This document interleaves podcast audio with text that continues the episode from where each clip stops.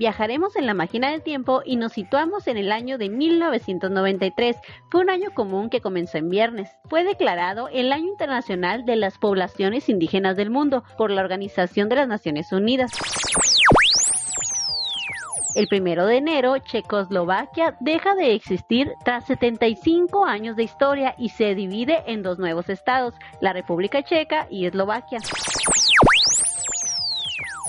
Ese mismo día, el primero de enero, en México, entra en circulación el nuevo peso mexicano, equivalente a mil pesos viejos.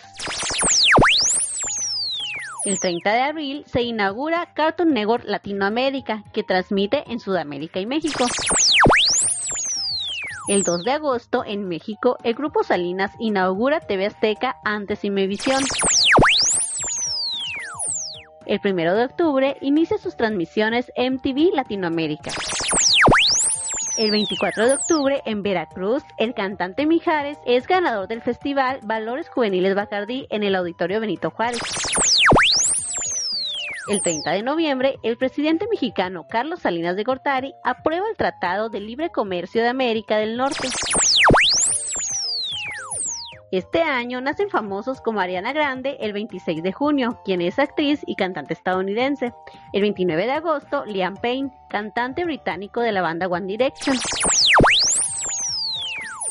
En el cine se estrenó la famosa película Parque Jurásico, cuyo título original en inglés es Jurassic Park. Es una película de ciencia ficción estadounidense dirigida por Steven Spielberg en cooperación de un grupo de paleontología de los diversos museos de Estados Unidos, India, Sudáfrica e Inglaterra. Se estrenó en 1993 y se basó en la novela homónima de Michael Crichton. Fue innovador en su género por sus efectos especiales para la cinematografía de esa época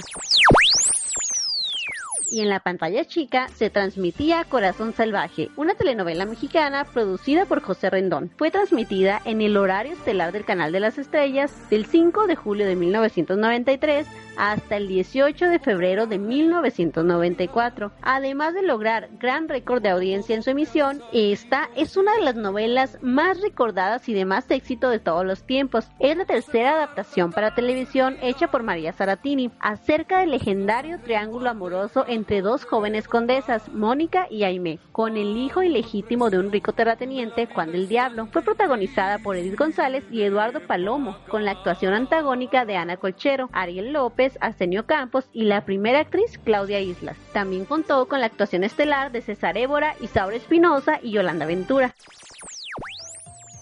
Entre las canciones que sonaban en la radio están Nunca voy a olvidarte de Cristian Castro, Mi tierra de Gloria Estefan, Desesperada de Marta Sánchez, Dos mujeres un camino de Bronco, Muriendo lento de Timbiriche y Me haces tanto bien de Amistades peligrosas. En este año también se inventó la Newton Message Pad. Fue la primera computadora de mano de Apple y aunque en su tiempo fue un fracaso, sentó las bases para los futuros teléfonos inteligentes. 1993 fue un gran año que dejó canciones, novelas e inventos que quedarán para el recuerdo. Soy Ibrani Cruzaley, soy FM Globo y soy parte de ti.